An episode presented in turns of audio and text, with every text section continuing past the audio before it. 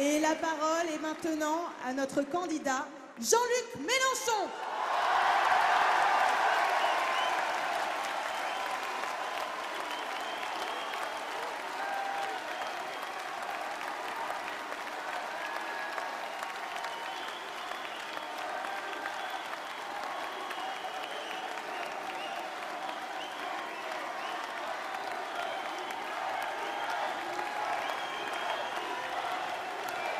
Mes amis, merci.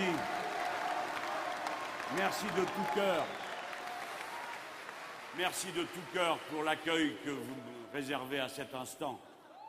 Sachez que je le prends avec toute l'amitié toute la chaleur que vous y mettez. C'est pour moi un encouragement, quelque chose qui me redonne de l'énergie pour le travail que j'ai encore à faire et dont je puis vous assurer que je le fais de tout mon cœur et de toute mon énergie au service de la cause que dorénavant nous sommes si nombreux à porter. Mes amis, un grand bonjour à tous ceux qui sont dehors et qui n'ont pu entrer. Je sais que leur patience est grande. Je comprends et je connais le sens de leur présence, alors même qu'il fait froid. Peut-être que d'aucuns diraient je serais mieux chez moi, mais ils décident d'être là, non pas pour venir. Ah non, non, non, va falloir se taire. Hein. Ça va pas du tout là. Il y en a qu'un qui parle, c'est moi. C'est chacun son tour. Hein. Sinon, j'y arrive pas, moi. Je me perds. Et après, ils vont tous me sauter dessus. Alors, mes amis, chacun d'entre vous, je le sais, quand il prend la décision de venir à un rassemblement comme celui-ci, il sait très bien qu'il ne verra rien de plus que ce qu'il verrait s'il restait à la maison et qu'il regarde sur l'Internet ou bien sur telle ou telle chaîne qui prend la décision de retransmettre nos discours. Si vous le faites, c'est parce que déjà vous êtes entré dans la logique du front de gauche, du front du peuple que nous constituons, c'est-à-dire que vous marquez par votre présence physique, vous donnez à voir la force que nous constituons. Et alors les images se propagent et elles vont donnant du courage dans la plus modeste maison, parmi celles et ceux qui sont à cet instant peut-être les plus désarmés, en proie à la plus grande difficulté, qui, dans son emploi précaire, qui n'en ayant plus, et se faisant l'abjecte mathématique de tous les jours qui consiste à se demander si l'on va payer le loyer ou bien si l'on va se nourrir, si l'on va se nourrir ou bien si l'on va mettre de l'essence dans la voiture. Cette personne, si loin qu'elle soit, en nous voyant, en voyant claquer nos drapeaux rouges, en nous entendant parler, en vous entendant crier, alors elle sait qu'elle n'est plus seule. Elle sait qu'enfin le torrent révolutionnaire des Français est sorti de son lit.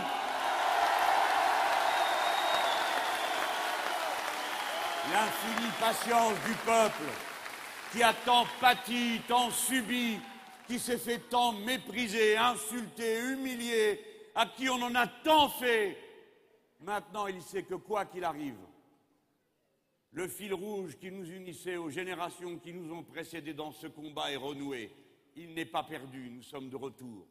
Notre manifestation, celle-ci, celles qui ont précédé, celles qui vont avoir lieu, participe d'un rapport de force. Nous sommes à un moment de quelque chose de plus grand, bien sûr, que ma personne, bien sûr que du front de gauche, et peut-être même de cet instant, d'une façon ou d'une autre, ce que nous avons appelé la révolution citoyenne, comme elle a déferlé après dix années de dictature, puis dix années de plomb du libéralisme sur toute l'Amérique du Sud, comme elle a déferlé chez les peuples du Maghreb, nos frères, cette révolution est en train de mûrir et de naître et de se donner à voir à travers vos mobilisations. La révolution citoyenne est commencée en France.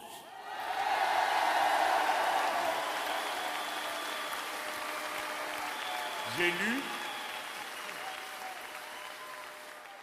lu, dans la bouche de quelques-uns de ces politiciens blasés, dont les tactiques à la ramasse se sont brisées sur notre renaissance et notre apparition sur la scène, que la campagne comment a-t-il dit, Monsieur Cohn-Bendit? La campagne est ennuyeuse. Pas du tout. Pas du tout. Nous ne nous ennuyons pas du tout. C'est tout le contraire. Nous voilà. Ah oui, c'est vrai. Nous sommes ressortis de la boîte dans laquelle ils pensaient nous avoir enfermés. C'est nous. Regardez comme nous avons bien travaillé. D'abord, nous avons ramené au combat des milliers et des milliers de gens qui se demandaient si ça valait la peine. Si après tant d'échecs, après tant de souffrances, ça valait la peine de recommencer. Eh bien, nous voici, remis au travail, tous de grand cœur. Regardez, nous sommes parvenus à donner à nos jeunes l'idée que quelque chose se passe ici pour leur faire enfin comprendre que c'est leur tour et qu'on n'a qu'une hâte qu'ils prennent la relève. La relève est là. La relève est là. Nous avons bien travaillé parce que nous avons construit pas à pas, non pas une force personnelle, mais d'abord en commençant par diffuser, d'abord en nous rassemblant, mes amis. Tout le monde a l'air de l'avoir oublié.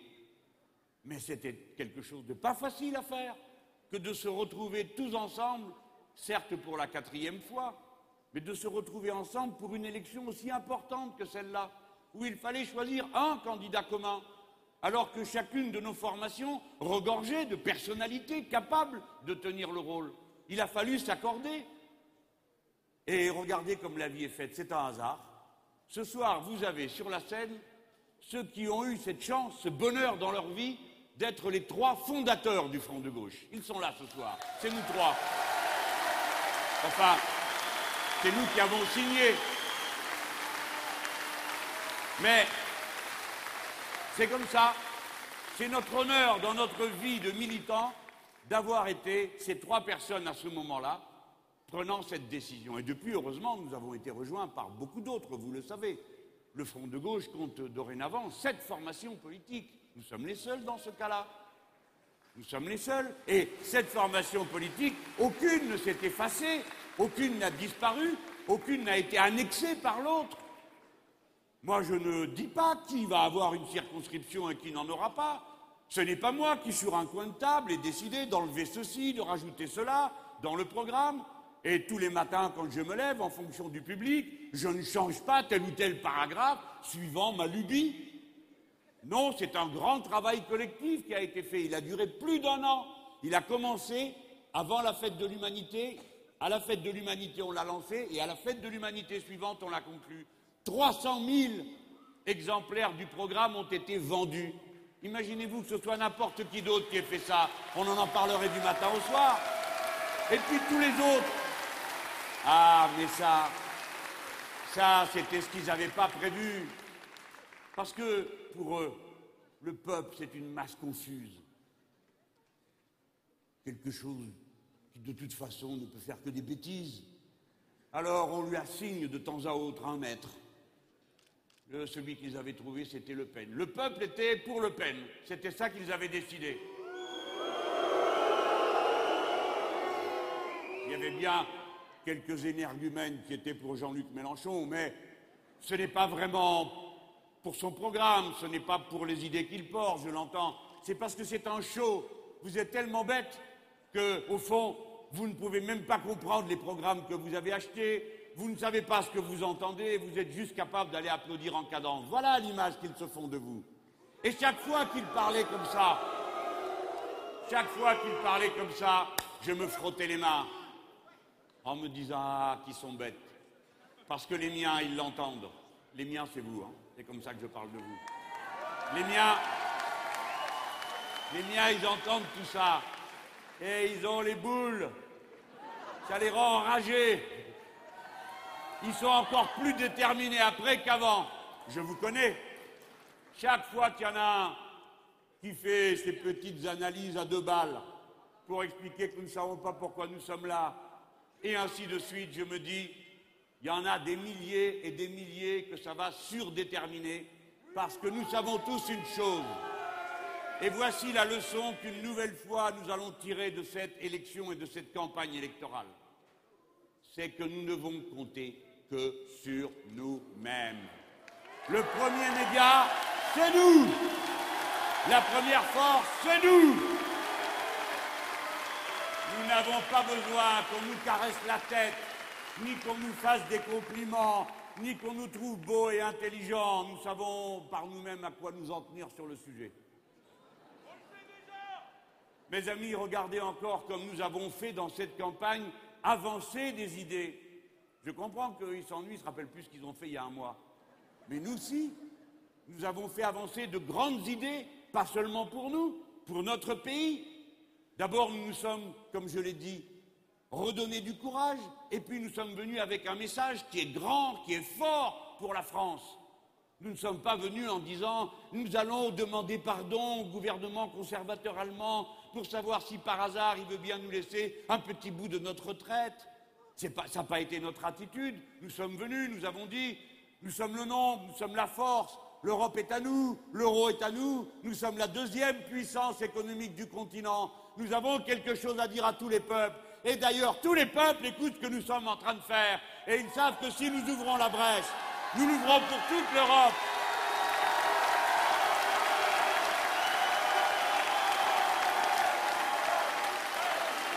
Après nous vont voter les Allemands, les Grecs, les Belges. Et bien sûr que tout ce qui se passera ici va avoir un impact, un écho pour ceux qui pouvaient eux aussi se sentir abandonnés ou délaissés et qui se diront Nous, on marche avec les Français. Voilà grand peuple, France de la Révolution et des rébellions, la voici de retour. Et tout le monde le sait, partout en Europe, la France, si l'Europe est un volcan, la France est le cratère des révolutions européennes.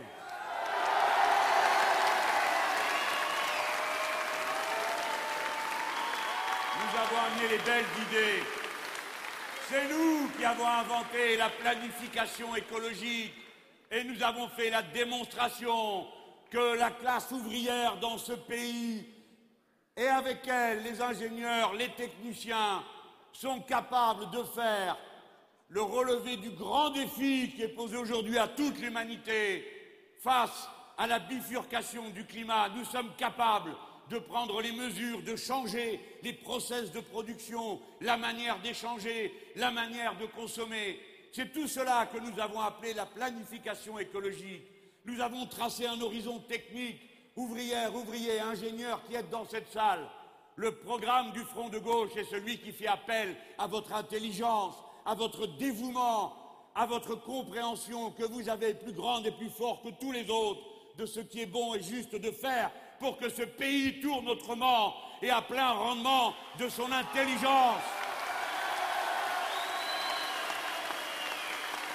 C'est nous qui avons amené la belle et grande idée de la sixième République, parce que c'est nous qui sommes modernes, c'est nous qui avons dit qu'il y en avait par-dessus la tête de cet exercice ridicule qui consiste tous les cinq ans à observer une brochette de types et de femmes viennent, ils sont déjà coulés dans le bronze et le marbre, ils parlent comme s'ils étaient les prochains présidents.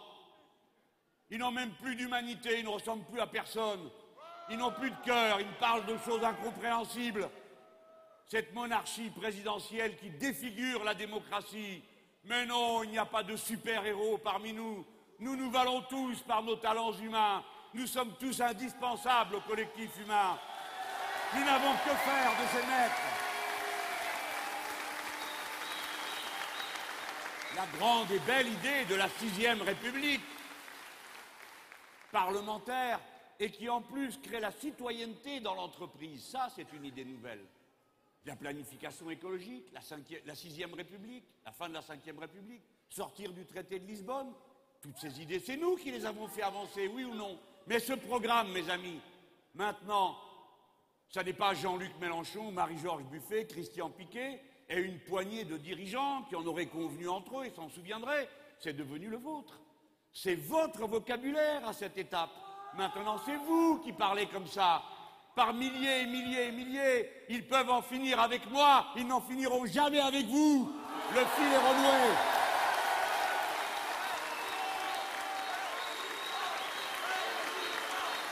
Nous avons fait du très bon travail. On ne s'est pas ennuyé, pas un seul jour. Regardez, c'est nous et nous seulement qui avons décidé, tout d'un coup, au moment où il ne s'y attendait pas, alors qu'il lui avait tout donné, tous les brevets de respectabilité qu'elle demandait, il l'avait dédiabolisé. D'un seul coup, nous sommes sortis monter sur la scène. Nous l'avons montré du doigt. Nous avons fait dérailler son beau train à Madame Le Pen. Tout est parti dans le fossé. Nous avons dit aux travailleurs, il paraît que cette femme-là vous représente. Est-ce que vous savez qu'elle ne veut pas du SMIC? Est-ce que vous savez qu'elle ne reconnaît pas aux femmes le droit à disposer de leur propre corps? Est-ce que vous savez qu'elle veut abolir le ministère du Travail? Voilà, et alors plein de gens ont dit Ah bon? Tout d'un coup, ah oui, c'est vrai, il a raison, ils ont raison. Et ça a été terminé. Je veux dire, la manière avec laquelle elle avançait, tout ça est parti dans le décor, jusqu'au jour où elle a commis l'insigne bêtise de se laisser accabler de sarcasme par moi qui en a encore une pleine musette à sa disposition. Sans répondre. Ah ah, ah, ah, ah le grand chef que voilà Quand on la critique, elle lit le journal. Elle répond pas, parce qu'elle n'a rien à répondre. Parce qu'elle ne sait pas de quoi elle parle parce que c'est un chef à la ramasse. Et l'ouvrière et l'ouvrier qui fait confiance à quelqu'un d'aussi incapable est un benet. Voilà la vérité. Allez les ballots, réveillez-vous tous. Nous avons fait un très bon travail parce que nous l'avons combattu avec la force de l'argumentation rationnelle, des arguments posés l'un à côté de l'autre et ensuite parce que nous avons aussi utilisé la force fantastique de l'humour et du rire. Nous lui éclatons de rire à la figure.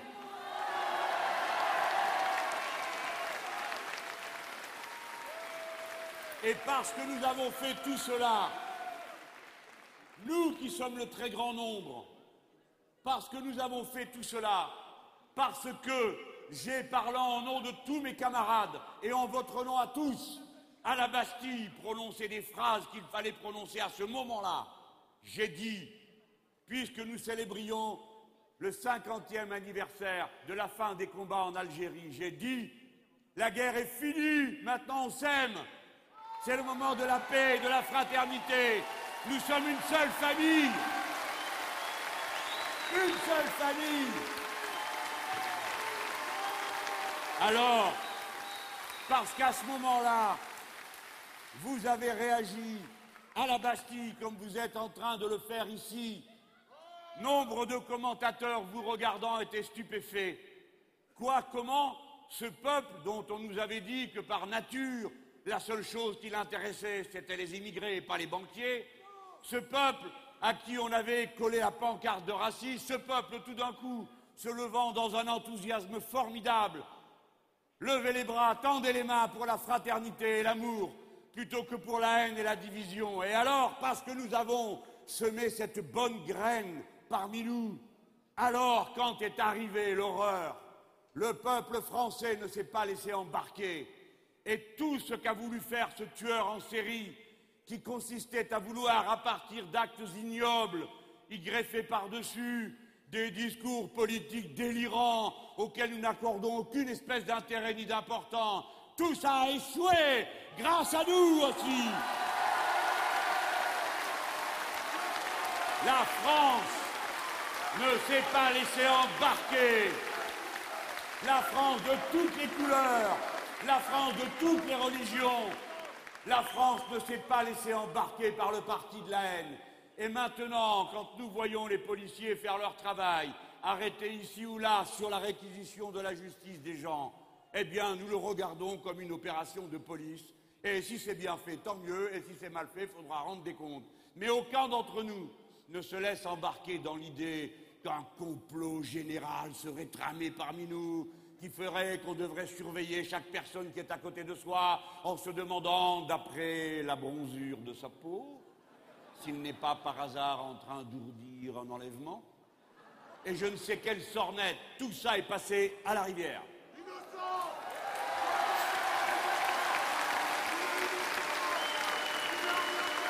Nous avons bien travaillé et nous continuons à le faire ce soir.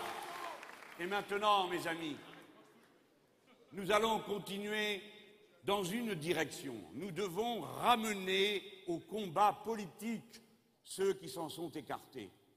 Car voyez-vous, essayez de vous projeter sur le calendrier comme il est fait. Là, vous avez une chance extraordinaire, Français. C'est que vous avez une élection. Et par conséquent, vous pouvez régler des dizaines de problèmes d'un seul coup avec un bulletin de vote. Que dis-je des dizaines Des milliers de problèmes, ceux que vous rencontrez tous les jours quand il n'y a pas de remplaçant pour l'instituteur ou l'institutrice de votre enfant, quand il n'y a plus d'hôpital, quand vous avez du mal à trouver une maternité pour y mettre un enfant au monde à moins de deux heures de l'endroit où vous trouvez, quand vous n'avez plus de transport collectif, quand vous entendez dire que l'État va encore comprimer la dépense publique et qu'il y aura moins de fonctionnaires, moins d'agents des collectivités locales, puisque c'est le projet qui est en train de se mûrir, que vous devrez travailler chaque année un peu plus longtemps et partir à la retraite plus tard. Tous ces problèmes qui, le reste du temps, vous accablent par leur nombre, leur complexité, la difficulté qu'il y a à faire comprendre comment ils se tiennent les uns les autres, comment c'est parce qu'il y a des petites payes que l'activité diminue et que si l'activité diminue, les rentrées fiscales sont moins grandes, donc la dette se creuse, donc on emprunte davantage, donc on est de plus en plus pauvre, comme ils sont en train de le faire dans toute l'Europe. Comme c'est difficile à expliquer tout ça, il faut du temps, il faut de la patience. Mais là, nous avons quelques jours pendant lesquels nous pouvons non seulement faire ce travail parce qu'on tend l'oreille, les gens nous posent des questions, c'est ça la vertu magique, fantastique du suffrage universel. Voilà pourquoi notre révolution citoyenne est une révolution citoyenne, c'est-à-dire qu'elle passe par le suffrage universel. Camarades et amis, si c'est nous qui dirigeons ce pays, je vous préviens, vous allez voter. Vous allez voter beaucoup, sur beaucoup de sujets, car la révolution, sans cesse, retournera au peuple pour savoir s'il est d'accord. Aucun d'entre nous n'imagine que les changements profonds que nous avons en vue nous les ferions sans, cesse aller repuiser de l'énergie dans l'action populaire. Et d'ailleurs, cette action, nous l'appelons partout où elle doit avoir lieu, et en particulier dans les entreprises.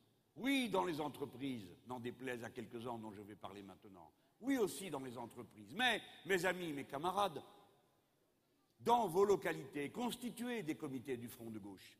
N'attendez pas les consignes. Avancez. Ce Front de gauche, ce sera l'embryon du front du peuple lui-même. Car voyez-vous, ce nombre que nous sommes là, même si chacun d'entre vous le découvre avec émerveillement, et presque en se demandant jusqu'où il va aller, vous devez savoir qu'il exprime quelque chose qui a lieu dans le pays. Qui que ce soit qui soit élu, ils vous ont sur les bras. Et il y a parmi nous quelque chose comme un parfum de front populaire. Si bien que je n'ai qu'une chose à dire aux puissants, que je leur ai déjà dit à plusieurs reprises. Cédez de bon gré, car bientôt il faudra céder de force.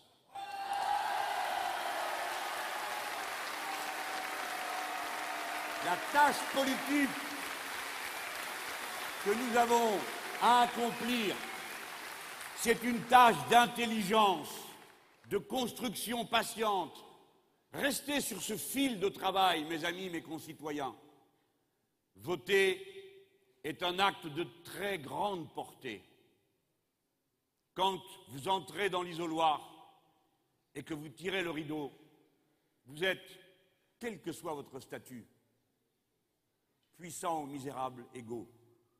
À ce moment-là, la voix de celle ou de celui qui est le plus humble dans la société pèse autant que celle du plus puissant. Ce moment quelle que soit l'issue, quel que soit le résultat sur lequel il débouche. Ce moment est un moment de dignité absolue, de grandeur, de splendeur républicaine. À ce moment-là, c'est le peuple qui commande. Qui vote règne, disait Victor Hugo. Ah oui. Oui, oui, oui. Il comptait s'en débarrasser. Il y avait même des fondations bien pensantes liées au Parti socialiste qui recommandaient à ce parti, qui n'avait pas besoin de ce conseil pour le faire, d'oublier le peuple au motif qu'il est ingrat.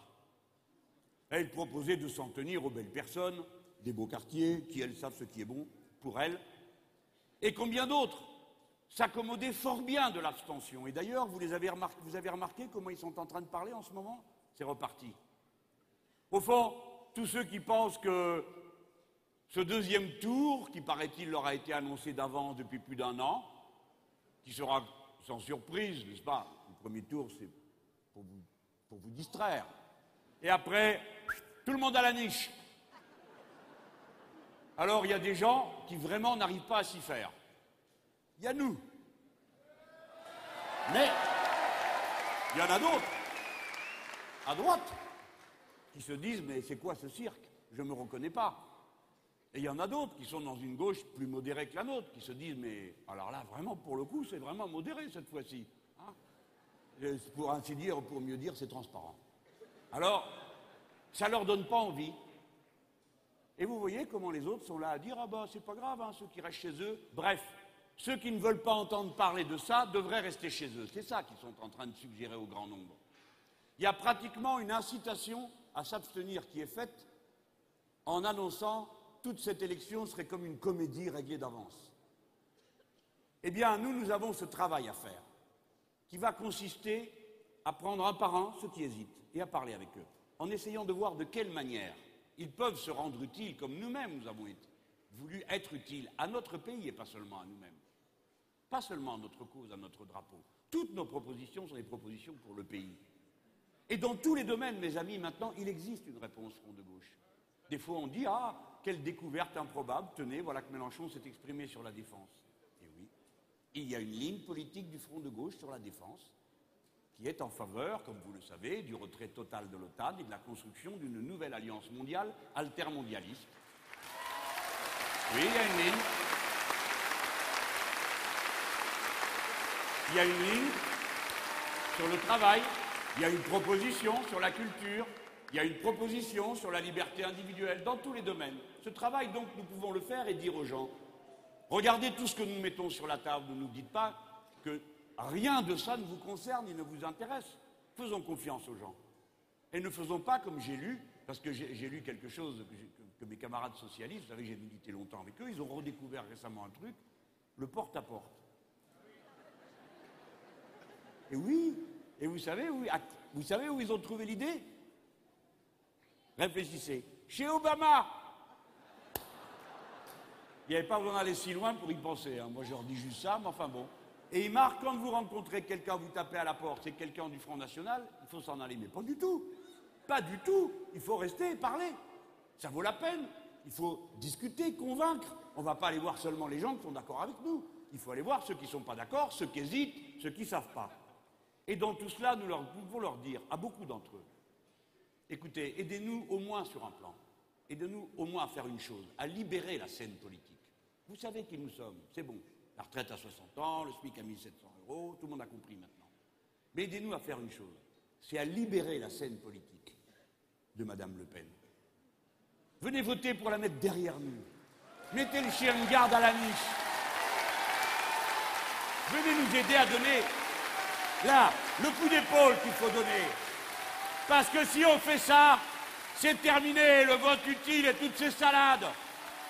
C'est fini le vote PMU politique. C'est fini de dire on vote pour machin, quoi qu'on ne puisse pas le voir, qu'on ne le supporte pas ou qu'il n'y trouve pas son compte. Enfin, on pourra voter librement, d'après ce qui paraît juste de faire, pour le pays et par rapport à ses convictions.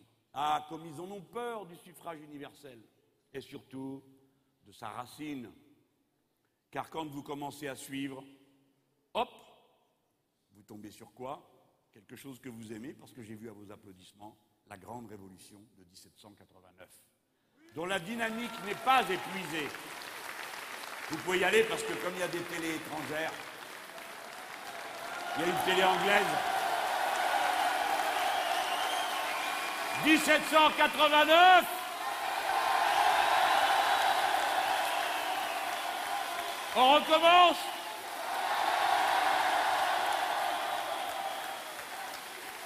As you see, dear BBC, we are very dangerous.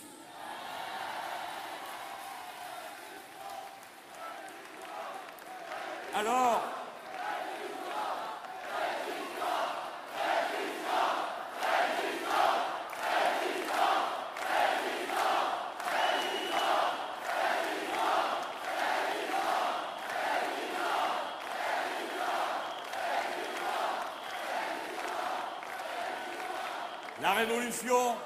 nous en avons parlé, quelques bourgeois alanguis ont fini par s'en rendre compte.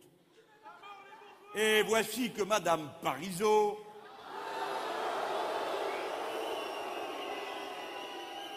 dit Jean-Luc Mélenchon aime laisser entendre qu'il est un vrai révolutionnaire. Ah non, madame, je ne laisse pas entendre, je le suis. Et voici ce qu'elle dit. Ah non, écoutez, c'est un beau moment. On aime bien la révolution. Ah bon? Mais exactement, vous allez être servi, madame. Elle dit, il y a des choses sympathiques dans celles de mai 68 ou de 1789. Ah bon? Ah oui, c'est vrai. En mai 68, il a fallu que vous avaliez de force la reconnaissance de la section syndicale dans l'entreprise. On ne vouliez pas avant. Hein On s'y est mis à 10 millions, il a bien fallu. Ce jour-là, la monarchie patronale a fait un petit recul. Hein Et d'ailleurs, inspiré par Sainte Pétoche, en une nuit, vous en avez lâché 31% d'augmentation du SMIC. Eh bien allons, c'est le moment.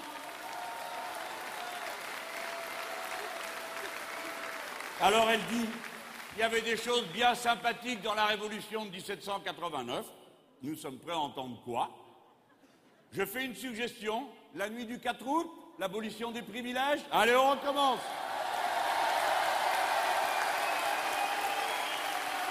Hé Figurez-vous, vous allez voir qu'il faut avoir de la suite dans les idées, et moi je ne lâche rien. Cette nuit-là, ils ont voté beaucoup de choses. Hein. Alors, il y en a qui ont tenu le coup, et d'autres qui ont disparu. Vous allez voir, il y en a une qu'ils ont décidé et qu'ils n'ont pas eu le temps d'appliquer. Donc, nous la reprenons. Devinez, 1789, 4 août. Eh bien, ce jour-là, ils ont déjà décidé qu'il y aurait un revenu maximum fixé à 3 000 livres de rente annuelle à l'époque. Eh bien, nous, on recommence. C'est 360 000 et rien de plus.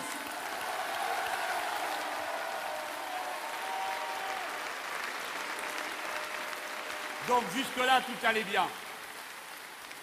Mais elle dit, il y a aussi des phases qui sont terribles. Ah oui. Ça, comme a dit un révolutionnaire, la révolution n'est pas un dîner de bal. Il y a aussi des phases qui sont terribles. Et je trouve que Mélenchon est beaucoup plus l'héritier d'une forme de terreur que l'héritier des plus belles valeurs de la révolution.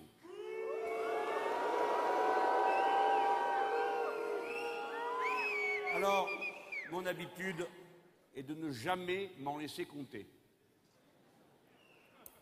Et je vais poser maintenant quelques questions graves et sérieuses pour l'avenir du pays. La terreur, madame, ce n'est pas moi. La terreur, c'est vous, qui faites que chaque jour, des milliers de gens dans ce pays se lèvent la peur au ventre en se demandant ce qui va se passer au travail et s'ils vont garder leur travail et quelle est leur manière, leur possibilité de résister quand on les y persécute? Les sanguinaires, ceux qui font mourir les autres, ce n'est pas nous. C'est vous tous qui ne faites rien, alors que chaque année, il meurt 564 personnes au travail, du fait d'un accident du travail. Tous les deux jours, trois personnes. C'est vous la terreur. Dans la famille, quand on sait que l'homme ou la femme est sur un poste de travail exposé. Et j'en ai connu. Quand le gars ou la fille est couvreur, quand le gars ou la fille est électricien, quand on est sur les chantiers de travaux publics, cette peur-là, elle existe. Est-ce que c'est une fatalité qu'il y ait 564 morts par an? Non C'est parce que vous avez abandonné les règles de sécurité. C'est parce que vous avez supprimé les postes d'inspecteurs du travail. Voilà pourquoi il y a ces abus. C'est vous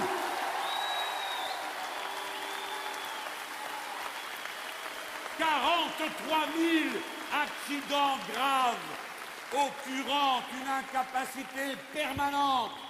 Voilà. Ne venez pas me parler de terreur en parlant de moi quand vous avez tout ça sur les bras. Oh, je ne vous en rends pas personnellement responsable. Personne dans cette salle ne fera ça. Mais tout le monde est capable de vous dire qu'il n'y a pas de fatalité qui est à l'œuvre. Qu'à chaque fois, ce sont des manquements aux règles. Et c'est votre refus obstiné de prendre les mesures qui s'imposent. C'est vous qui avez multiplié l'intérim, dans lesquels les gens connaissent des accidents beaucoup plus que dans n'importe quelle autre condition d'embauche. C'est vous qui multipliez la présence des jeunes apprentis dans des entreprises qui ne sont pas des écoles, parce qu'une entreprise n'est pas une école. L'école, c'est à l'école. Et qui sont plus que d'autres victimes d'accidents du travail. Chaque année, il se perd 48 millions de journées de travail par an, c'est-à-dire l'équivalent d'une entreprise de 130 000 salariés pendant un an. Voilà le gâchis monstrueux et le débris de vie humaine. Qui est-ce qui en fait le coût Qui fait le calcul du coût du malheur Puisque vous êtes tout le temps à chipoter le coût du bonheur, qui n'est pas si exagéré quand on vous dit que c'est 1700 euros par mois et que vous nous répondez que c'est trop? Mais alors dites-nous comment vivre autrement et alors nous arrêterons. Baisser le prix des loyers, baisser le prix du gaz, baisser le prix de l'électricité, baisser le prix de tout. Alors on renoncera, mais pas avant.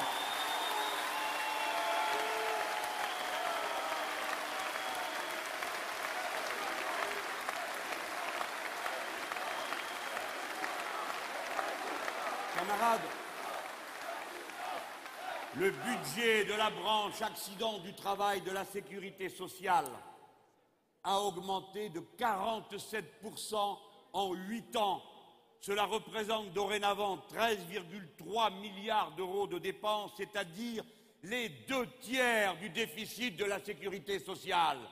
Alors qu'on ne vienne plus nous donner des leçons d'organisation de l'économie, de bonne gestion et d'économie, car les moyens que nous proposons sont ceux qui permettent de régler ce type de problème. Lorsque nous disons que nous ne voulons plus de la précarité qui tue et qui accidente davantage que les autres postes de travail, raison pour laquelle nous titulariserons tous les précaires des trois fonctions publiques d'État, raison pour laquelle nous limiterons à 5% dans les grandes entreprises et à 10% les contrats de travail à durée déterminée au profit du contrat de travail à durée indéterminée. Et nous qui ne faisons pas des comptabilités à trois mois, nous savons qu'en prenant ce genre de mesures, une fois que le temps passe, alors la sécurité s'installe. Si vous êtes en état de commencer votre jeune famille, de créer votre couple en ayant votre appartement, si vous êtes en état de savoir ce que va être votre situation dans un an, ou dans deux ans, alors vous commencez à organiser votre vie différemment. C'est plus facile, c'est plus simple. Ce sont des petits bonheurs simples qui sont à notre portée, dont ils ont privé tout le monde en organisant un abject management, comme ils appellent ça, de l'entreprise par la peur. Par la peur, c'est tout ce qu'ils connaissent. La peur à l'entreprise, la peur dans la société. Leur civilisation, c'est une civilisation de peur, d'angoisse, d'anxiété, nous sommes le camp du bonheur, de l'amour, de la fraternité, de la vie tranquille, où l'on n'accumule pas comme des animaux des provisions incroyables d'euros, mais où on cherche au contraire. Quand on a pour deux, comme on dit, alors on dit il y en a pour trois. Et quand il y en a pour trois, il y en a pour quatre, mais il ne faut pas exagérer. Tandis que quand il y en a pour un, il prend la place de 150. Voilà la vérité. Voilà les écarts de revenus. Voilà ce qu'ils sont.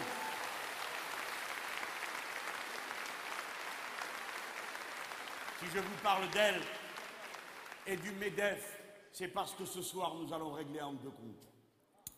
Et je veux que ça se fasse ici à Vierzon et j'espère qu'on va en parler un peu partout. Le MEDEF et Madame Parisot sont bien arrogants. Ils ont déjà donné beaucoup de conseils et ils ont été beaucoup trop écoutés. Et ça, c'est pas moi qui le dis, c'est elle. Elle dit on ne mesure pas assez tout ce qui a si, mais tout ce qui a été fait ces dernières années. Le bilan de Nicolas Sarkozy n'est pas un boulet, mais un boulot extraordinaire. Il faut continuer le travail effectué ces cinq dernières années. Alors le président de la République trouve que les syndicats ouvriers ne sont pas dans leur rôle quand ils font de la politique, mais quand la chef du MEDEF vient dire qu'il faut continuer ses bêtises, là c'est bien.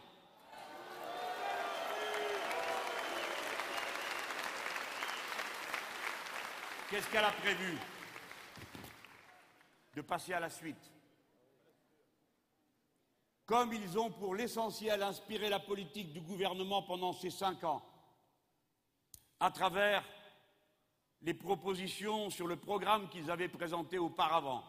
Elle l'a rêvé, Sarkozy l'a fait. Eh bien, pour les années qui viennent, elle dit qu'il va falloir faire avec la protection sociale, c'est-à-dire la maladie, la santé, ce qui a été fait avec les retraites. Voilà le programme qui est prévu par cette femme et par ceux qui la soutiennent.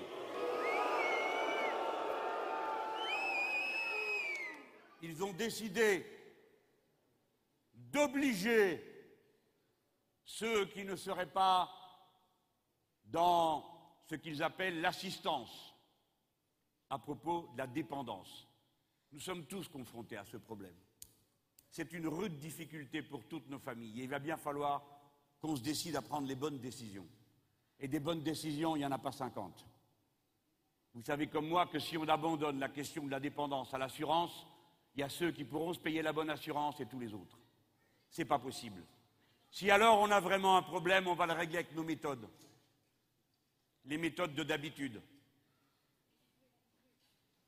Un petit coup de main là. On va le régler avec nos méthodes, les méthodes de d'habitude. Et les méthodes de d'habitude, c'est la solidarité. Ne vous inquiétez pas les amis, la situation est bien contrôlée par nos camarades. Merci les camarades.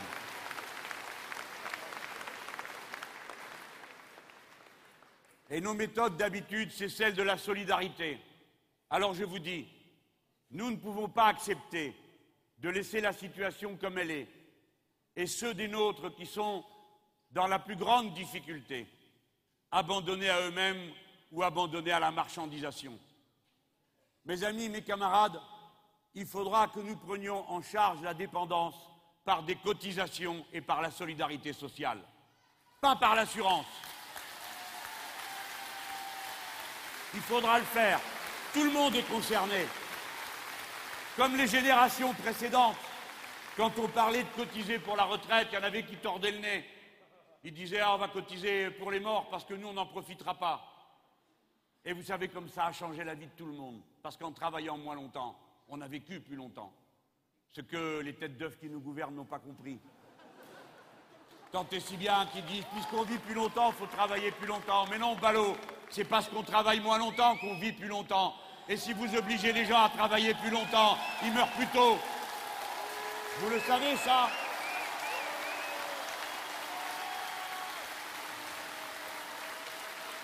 La Madame Parisot, elle a décidé qu'il y aurait un petit filet de protection pour ceux qui sont trop pauvres, elle dit pas ce que c'est, et tous les autres, on les obligerait à aller à l'assurance. Voilà leur projet politique. Et c'est pas tout. Oh, je vous connais. Parce qu'il y a quelques années, quand on venait vous expliquer qu'ils voulaient transformer le savoir en marchandise, les gens regardaient au ciel en disant il exagère. Ah ben depuis, vous êtes servis. Alors quand je vous dis que c'est ça qu'ils vont faire, vous pouvez me croire, ils se préparent à le faire. Et ils ont décidé, et elle, elle propose, qu'on revienne sur des choses aussi essentielles que la fixation dans tout le pays et pour tout le monde de la durée du travail. C'est-à-dire que la durée du travail quotidienne, hebdomadaire et annuelle ils veulent que ce soit non plus une règle générale, mais négociée, comme ils disent, entreprise par entreprise. Et si possible dans le bureau du patron. Hein.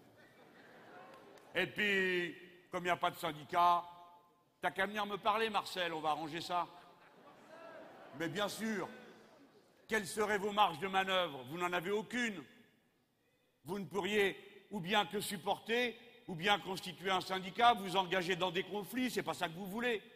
Par conséquent, nous devons défendre l'unité du Code du travail. Nous ne devons pas permettre qu'il soit découpé en morceaux et abandonné entreprise par entreprise. C'est la bataille de la classe ouvrière, la bataille centrale. Vous devez défendre l'unité du Code du travail. La loi doit être la même pour tous partout.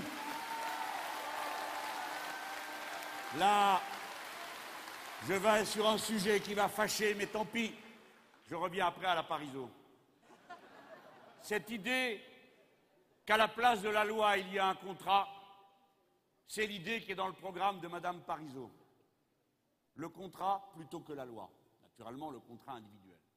Je mets en garde mes camarades socialistes avec fraternité. Je ne le fais pas pour faire des histoires, mais pour qu'ils réfléchissent profondément, qu'ils se rendent compte que tel qu'est le rapport de force entre le capital et le travail aujourd'hui, ce serait une erreur immense s'ils appliquaient l'idée qu'a proposée François Hollande, qui est précisément que le contrat soit supérieur à la loi et qu'il s'impose au gouvernement et au Parlement. Ce serait une erreur terrible de faire ça. J'ai fait le tour des syndicats, mes amis, mes camarades, pour m'assurer de savoir qui était d'accord avec cette idée. La CGT ne veut pas en entendre parler. Elle dit que c'est un danger terrible. Force ouvrière ne veut pas en entendre parler. Le syndicat Sud Solidaire me dit non, nous n'en voulons pas. Et l'autre jour, nous avons reçu notre camarade Chirac qui nous a fait l'amitié de venir au siège même de la campagne. Et nous avons eu la discussion avec lui. Écoutez, pas d'histoire entre nous. Hein. on a eu cette discussion. Il dit Mais nous, nous ne défendons pas ça. Nous demandons qu'il y ait une obligation de négocier. Et ça, ça pourrait être une obligation constitutionnelle. Mais nous sommes d'accord, puisque la droite a déjà mis dans une loi qui avait l'obligation de négocier. Mais ils s'obligent à rien, ils font passer ça par leurs députés. Donc nous sommes d'accord. Mais ensuite, il faut que ce soit le Parlement qui tranche en dernier ressort et que l'unité et l'indivisibilité de la loi soient garanties. Ah, je sais, ces questions sont un peu techniques, hein, mais j'ai remarqué que partout où j'en parle, tout le monde écoute. Parce que chacun d'entre vous, souvent, en entend parler pour la première fois. J'espère que j'ai été clair et qu'on m'a bien compris pour que vous puissiez porter la parole. Vous savez que quand vous votez avec le Front de gauche, vous votez pour l'unité et l'indivisibilité de la République, donc de la loi et de la communauté légale.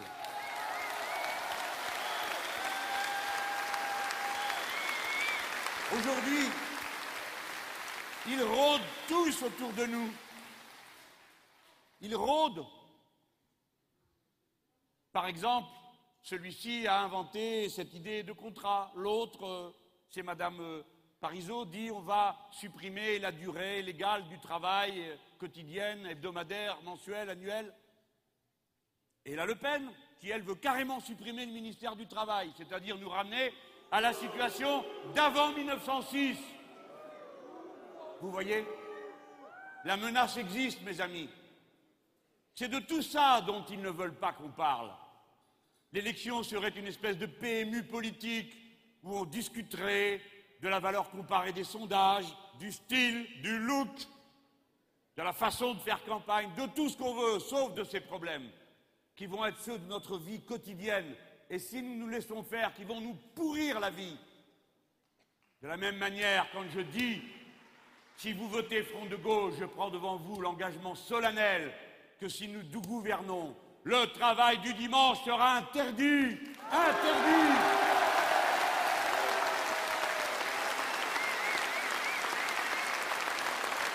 Le dimanche, on vit en famille. On fait du sport, on se détend, on s'appartient, on vit avec les siens. Il y en a assez déjà d'avoir les horaires discontinus. S'il faut en plus transformer chaque foyer en une espèce d'hôtel-restaurant où défilent des gens qui travaillent à des heures improbables et qui ne se rencontrent jamais. Alors, ce sont les derniers bonheurs simples de l'existence qui nous sont confisqués. Il faut frapper, frapper fort sur ce sujet.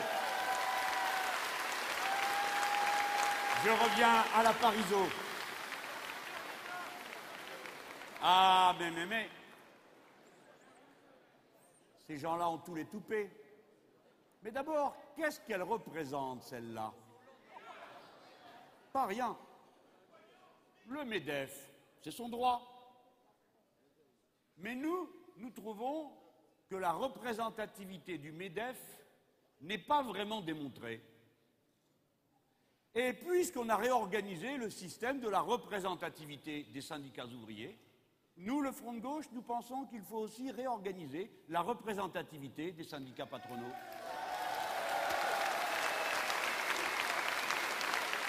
On ne voit pas pourquoi ce qui avait été prévu dans ce domaine a été retiré au dernier moment par un amendement de l'UMP à l'Assemblée. Mais non, mais non, nous voilà qui revenons. C'est nous. Jusqu'à présent, il n'y a que trois syndicats patronaux qui peuvent signer les accords. L'UPA, la CGPME et le MEDEF. Pourquoi pas les autres? Il y a d'autres syndicats. Je prends l'exemple du syndicat qui organise les entreprises de l'économie sociale et solidaire. Il y a des patrons aussi là-dedans. Ah, ce pas les patrons comme les autres, mais c'est des patrons quand même. Et aux dernières élections, ils ont fait 19%. Pourquoi est-ce qu'eux, ils n'ont pas le droit d'aller négocier avec les syndicalistes ouvriers et de signer des accords avec eux? Eh bien, voilà ce que nous allons changer, chère madame. Puisque vous êtes venus nous chercher, vous nous avez trouvés. Nous allons réorganiser la représentativité des organisations patronales. Parce qu'il y a des patrons qui ne vous supportent plus. Il y a déjà des branches qui sont sorties et parties. Dans l'alimentaire. Et pourquoi? Parce que vous favorisiez la grande distribution contre la petite distribution. Voilà, mes amis, le MEDEF va être d'accord avec nous. Est-ce que le MEDEF n'est pas pour le libre marché? Est-ce que le MEDEF n'est pas pour la comparaison des offres? Eh bien voilà, on va commencer avec vous. Pourquoi c'est bon pour les autres et pas pour vous? Pourquoi est-ce que vous faites des listes bloquées, notamment avec la FNSEA, qui est un syndicat agricole, dont on se demande bien ce qu'ils sont en train de fabriquer avec vous? Non, non, non, tout ça ne va pas. Eh bien, voilà, ils nous changeront aussi ce système de représentation des entreprises et du patronat. Et je vais vous dire qu'en le faisant, ce n'est pas seulement de la riposte que j'imagine, mais il y a quelque chose qui a été véritablement pourri dans la conscience collective. Une entreprise, si vous y réfléchissez, aujourd'hui on nous le présente comme une machine à faire du cash, comme ils disent, à pomper du profit. Ils en exigent de plus en plus, les fonds de placement. Avant, 4-5%, c'était bien, c'était beaucoup, et nous déjà on disait c'était trop. Et maintenant c'est du 10, du 12, et même du 20. J'ai vu ça. 20% ils demandent de retour sur investissement. Incroyable. Il faut travailler plus que comme des animaux pour y arriver. Si bien que le collectif humain que représente une entreprise, le savoir-faire, quand on est tous ensemble, ce que nous fabriquons, ce que nous créons, le goût que nous avons d'être au travail, parce qu'il existe aussi. Le travail est une souffrance, mais c'est aussi une forme d'accomplissement. Nous aimons la tâche que nous accomplissons, quelle qu'elle soit. Eh bien, tout cela est défiguré par l'argent. Et regardez qui dirige les entreprises. Là où avant vous aviez un ingénieur, un productif, ils ont mis un commercial ou un financier. J'ai rien à dire contre les commerciaux. Mais le financier plus le commercial, ça déforme complètement la vie de la boîte. Parce que les objectifs sont plus les mêmes. Et comme les fonds viennent contrôler tous les trois mois les comptes de l'entreprise, il n'y a aucun projet de long terme qui est possible. Tout est géré à court terme. Si bien que ce que nous sommes en train de faire, nous, le Front de gauche, quand nous parlons de définanciariser l'économie, c'est-à-dire de retirer ce pouvoir au capital financier, nous permettons de libérer l'entreprise elle-même, la créativité des ouvrières, des ouvriers, des cadres, des ingénieurs, des techniciens. Voilà ce que nous faisons. Si bien que ce n'est pas nous qui sommes, comme ils disent, les ennemis de l'entreprise, parce que pour eux, entreprise égale entreprise capitaliste. Mais nous connaissons des entreprises et nous allons les aider à se développer sous le gouvernement du Front de gauche. C'est les coopératives ouvrières. Dans notre programme, les travailleurs, s'ils le veulent, peuvent reprendre le contrôle d'une entreprise en créant une coopérative ouvrière contre le patron Foucan quand il la délocalise, ou nous, l'État, nous l'aurons réquisitionné parce que son départ est une trahison. Repartez avec cette idée dans la tête, mes amis, mes camarades. Nous ne sommes pas une masse confuse qui vient pleurnicher le béret à la main pour demander à voir, comme ils disent, euh, des augmentations, parce qu'ils regardent ça de haut. Hein. Non, nous sommes un grand peuple créatif. Et le gouvernement de Front de Gauche, il a besoin de ce grand peuple créatif pour atteindre les objectifs qu'il s'est fixés notamment ceux de l'autonomie énergétique. pour ne citer que cela. Et toutes les autres grandes œuvres, celles que j'ai évoquées, ne vous inquiétez pas, je ne vais pas recommencer là, mais dont je n'ai pas trouvé la trace, où que ce soit dans les comptes rendus. Si ici ou là, peut-être, j'exagère. Quand j'ai parlé de la France conquérante, qui est le deuxième territoire maritime du monde, et je dis, la Terre entière, c'est 70% la mer. Et c'est moins connu que la planète Mars. Et nous, les Français, nous sommes le deuxième territoire maritime du monde. Nous pouvons partir à la découverte de ce monde absolument neuf qui est là, et ne pas simplement le laisser se transformer en un égout. Nous pouvons le faire. Et pour faire ça, comment on va le faire? Il ne suffira pas simplement d'afficher des valeurs de bourse. Il faudra que tout le monde s'y mette. De même, quand nous voulons faire le ferroutage pour faire passer sur les trains tous les camions qui vont d'une frontière à l'autre, qui va le faire Les cheminots, bien sûr. Ce sont les travailleurs qui seuls sont capables d'accomplir le programme du front de gauche. Voilà. Voilà. Je vous ai dit ce qu'on allait faire. Mais je ne vais pas quitter la tribune sans avoir fait encore une ou deux remarques. Bon, j'ai bien compris qu'ils n'ont pas fait attention à nous, tant mieux. On grimpe, tant mieux. Ils nous prennent de haut, tant mieux. Ils nous folklorisent, tant mieux. Tant qu'ils nous foutent la paix, tout va bien. Mais maintenant, on a atteint une limite. Et ce qu'a dit Madame Parisot est un signal. Vous avez remarqué le vocabulaire maintenant qu'on emploie à mon sujet? Vous avez vu cette espèce de nostalgie qu'ils ont, hein? On finirait par croire ça, de la guerre froide. Bon, ils sont en train de citer sans arrêt des dirigeants de l'URSS, on croirait qu'il leur manque. Ils parlent de l'idiot utile tous les cinq minutes, c'est une expression de Lénine. Ben, ils pourraient lire le reste, hein, ils apprendraient quelque chose au moins. Ils parlent d'alliés objectifs, c'est une expression de Staline. Qu'est-ce qui leur prend? Vous savez qu'on a même poussé l'infamie jusqu'à me comparer à Pol Pot, c'est-à-dire à un assassin. C'est Colomb qui a fait ça. Rappelez-vous bien, rappelez-vous bien de son nom, mes camarades. Gérard Collomb vous a traité de suppôt de Pol Pot. Merci. Et quelqu'un lui a dit, c'est pas malin parce que quand Mélenchon se fâche après pour le défâcher, c'est toute une histoire. Il a donc été en vitesse dire aux journalistes, non, non, non, c'est un très bon républicain, il faudrait savoir. Mais ses propositions sont irréalistes et il le sait. Ah bon? Donc en plus, je suis un menteur. Parce que je propose des choses irréalistes, je le sais, je viens vous les raconter. Donc je suis un menteur. Voilà comment ces gens pensent qu'ils réparent les dégâts qu'ils font. Je vois qu'une saison commence, c'est normal, c'est les 15 derniers jours. Nous allons être mis en sous le tir. La récréation pour certains est terminée. Il va donc falloir faire preuve de solidarité entre nous. Je ne sais pas quel genre de coups vont pleuvoir, mais je vois bien comment ils s'avancent, beaucoup d'injures, des articles qui, m'amusent, euh, je suis obligé d'en faire l'aveu, autant qu'ils m'offensent parfois. Aujourd'hui, il y a ma photo sur fond rouge avec le doigt bien avancé comme ça, marqué le petit Chavez à la française. Pourquoi petit?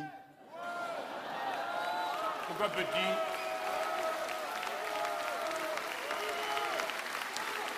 Je ne sais pas, pourquoi il me cherche avec Chavez. Je ne propose pas de faire comme au Venezuela, je sais très bien qu'on est en France, mais j'ai remarqué qu'il a gagné 12 élections sur 13, ça me va, hein, comme mode de dictature. Et il a fait baisser la pauvreté dans son pays, et il a confisqué le pétrole. Et il le distribue. Ben parfait Ah voilà Quelqu'un a dit, ah oui, mais Mélenchon, il n'a pas de pétrole.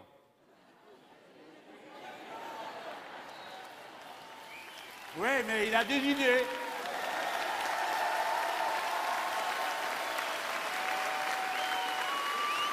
Il vaut mieux en rire, hein. Je m'en fiche, c'est pas dans l'humanité que tout ça écrit, hein. C'est dans le Figaro, alors s'il y en a qui sont assez bêtes pour croire des choses pareilles, ils font ce qu'ils veulent, ils sont entre eux. Mais plus sérieusement, je vois bien que les rapports se tendent. J'ai même lu que nous serions des alliés objectifs. Ah ah Oui, ça me paraît tout à fait évident.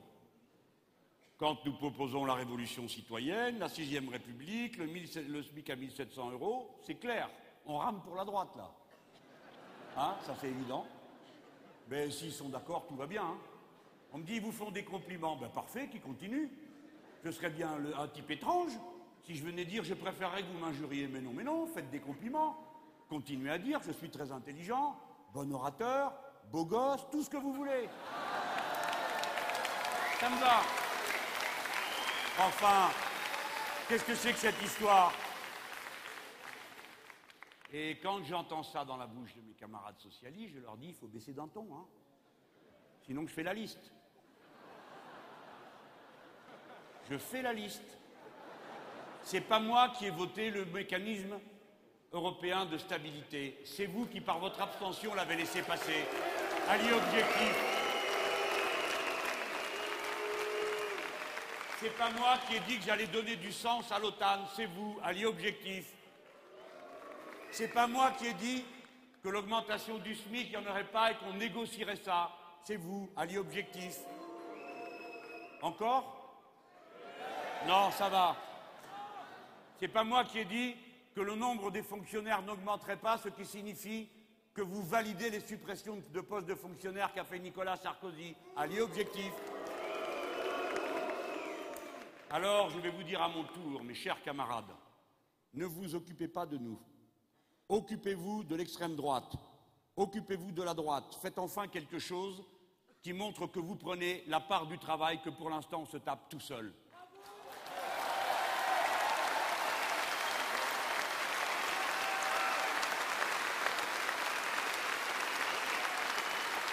Je vous le redis,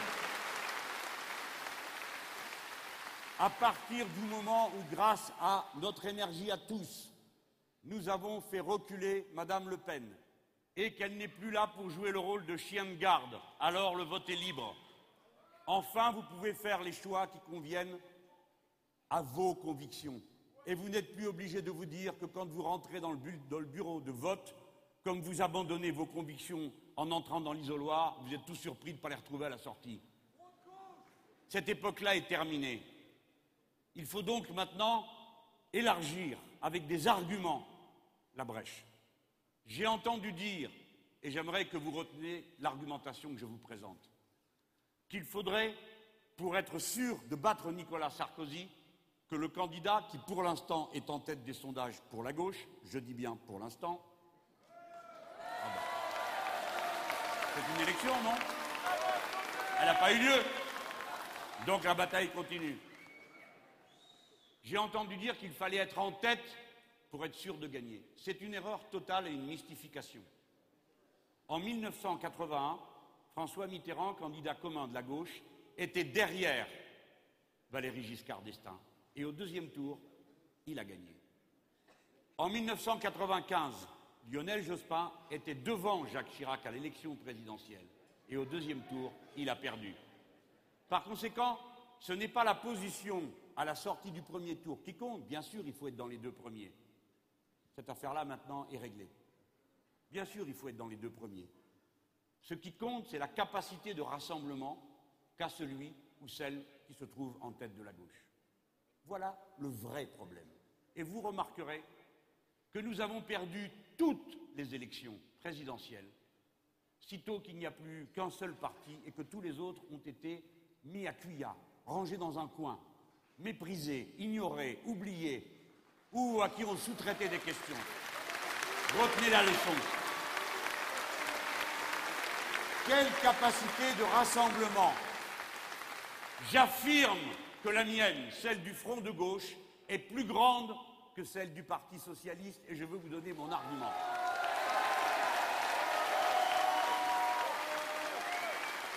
François Hollande, je lui ai proposé un dialogue public pour examiner l'ensemble des propositions que les uns et les autres nous avions mis sur la table. Je l'ai fait au mois d'août dernier au nom du Front de gauche à Grenoble. Il n'y a jamais eu le début du commencement d'une réponse. C'est la raison pour laquelle je n'accepte pas que ce soit à moi qu'on vienne demander pourquoi il n'y a pas de dialogue. C'est à lui qu'il faut poser la question. Deuxièmement, il a déclaré, et c'est bien son droit, à l'émission des paroles et des actes, puis dans un livre que d'après lui, l'élection présidentielle, puisqu'il est complètement entré dans la, la magie Ve République, ce n'est pas une élection comme les autres, et il n'y a pas de négociation, dit-il. Il a bien dit, il n'y a pas de négociation. Fort bien, nous en avons pris acte. Nous nous organisons donc différemment. Il ne faut pas venir après nous reprocher ce qui est le résultat de leur décision. C'est ce qu'ils sont en train de faire. Troisièmement,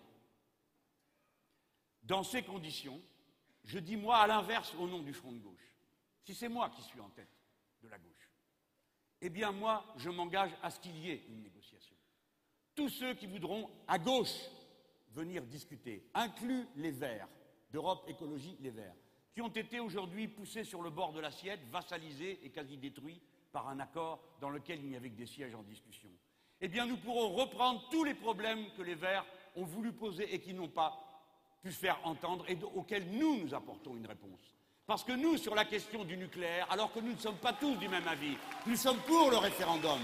Tandis que s'ils vont de l'autre côté, ils s'avalent tout.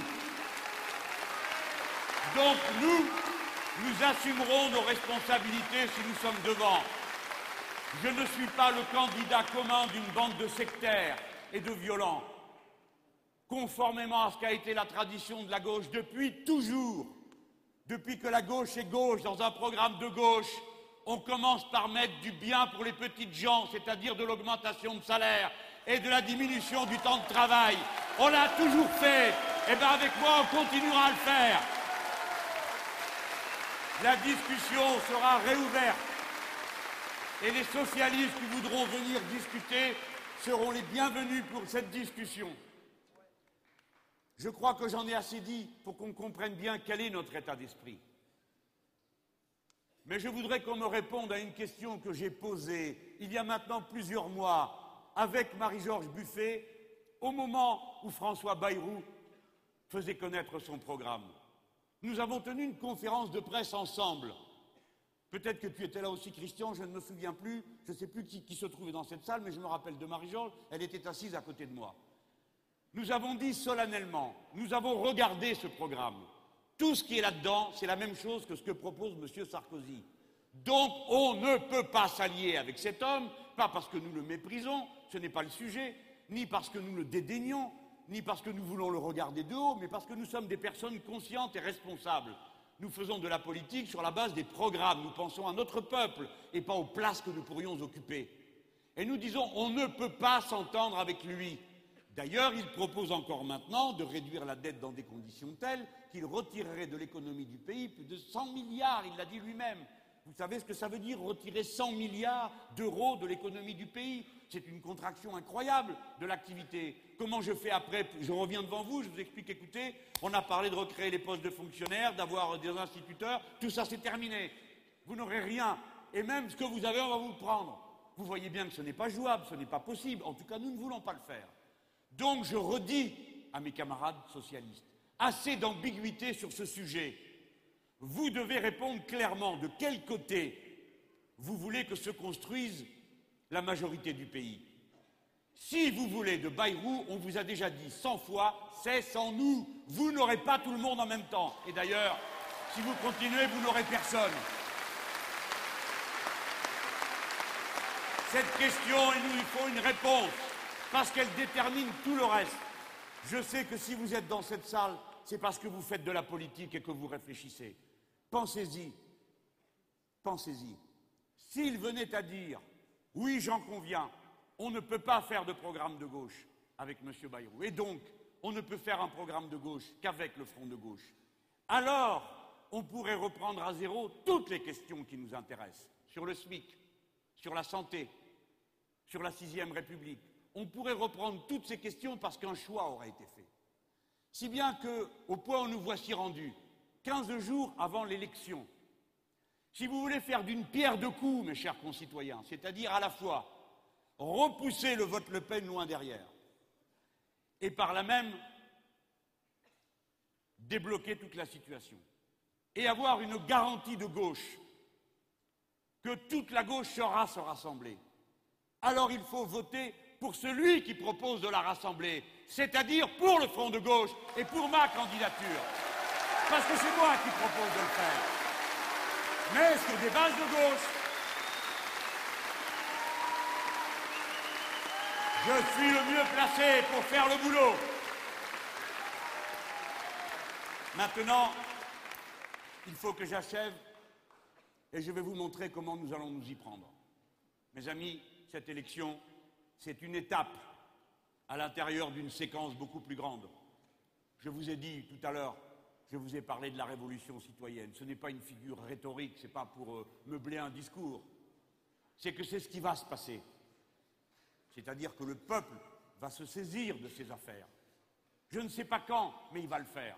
C'est inéluctable. La vieille Europe n'acceptera pas le mauvais traitement qui a été organisé pour elle. Elle ne l'acceptera pas. Mes amis, mes camarades, rappelez-vous que quand nous ne nous préparons pas correctement aux événements, alors nous sommes entraînés par eux. La dernière fois qu'il y a eu une grande crise du capitalisme, chaque fois qu'il y en a une, ça a été un désastre. Ça a été la grande tuerie de 1914-1918. Ensuite, ça a été la Deuxième Guerre mondiale et par-dessus le marché, la Shoah. Nous avons d'intenses responsabilités devant l'histoire. Nous ne sommes pas des gens qui nous amusons au moment d'une élection. Nous ne sommes pas en train de régler une carrière, les nôtres sont faites. Si ça pose problème à quelqu'un dans cette salle, il peut se débarrasser de cette idée. Ce n'est pas notre sujet. Nous voulons que notre peuple soit correctement préparé aux événements qui se dessinent. Et la meilleure manière qu'il ait de se préparer, c'est politiquement de savoir ce qu'il va faire. Il a une première tâche. Il faut ouvrir la brèche en Europe. Et pour ça, il faut à tout prix faire perdre Nicolas Sarkozy. Il faut le faire perdre. Cette défaite, cette défaite, mes amis, mes camarades, portera un souffle, un rapport de force partout, dans les entreprises et dans la cité, qui aidera dans les combats et qui nous aidera à aller plus loin, car inéluctablement nous irons plus loin. C'est la première tâche. Le reste, mes camarades, nous sera donné par surcroît. Ne vous laissez pas embarquer dans ces histoires et ces ragots sur les circonscriptions. Qu'est-ce que c'est que ça? Il y a toujours eu des candidats communistes au premier tour. Il y aura donc des candidats du Front de gauche au premier tour. Nous ne demandons rien à personne. Ce que nous avons, nous le prenons nous-mêmes. Comme ça, nous ne le devons à personne. Personne ne nous tient. Regardez, il n'y a pas de trace de laisse. Et il n'y a pas de place pour la faire passer.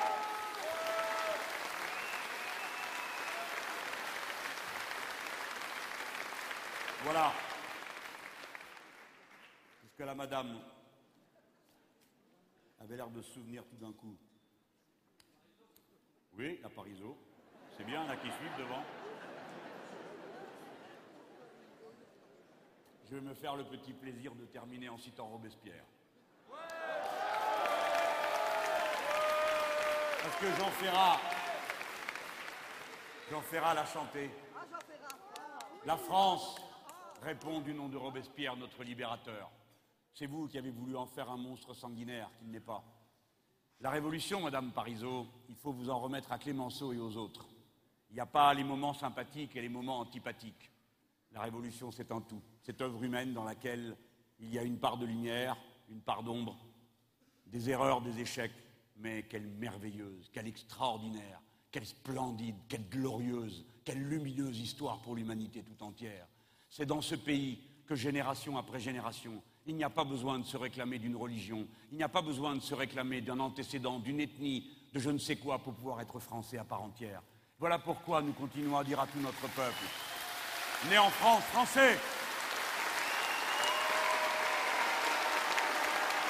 continuons à être le peuple français, ce qui n'est pas une affaire de couleur de peau, ce qui n'est pas une affaire de religion, ce qui n'est pas une affaire d'ethnie, être français, c'est être républicain, c'est-à-dire se jurer mutuellement que le lien qui nous unit tient en trois mots, et trois mots seulement, liberté, égalité, fraternité. Continuons à être le peuple qui fait naître des droits pas seulement pour lui-même, mais pour l'humanité tout entière. Quand les Français auront mis dans la Constitution de la Sixième République que le droit à l'avortement est un droit fondamental de la personne humaine, quand les Français auront mis dans la Constitution le fait que chaque personne a le droit de décider de sa fin de vie, quand les Français auront mis dans leur Constitution que tous les couples sont égaux en dignité, alors ils auront à nouveau inventé des droits pour l'humanité universelle et pas seulement pour les Français.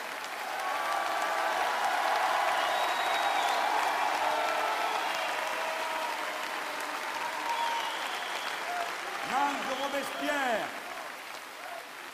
il dit Je ne suis pas du peuple, je suis le peuple quand je pense pour tous et je méprise tous ceux qui veulent être autre chose que le peuple.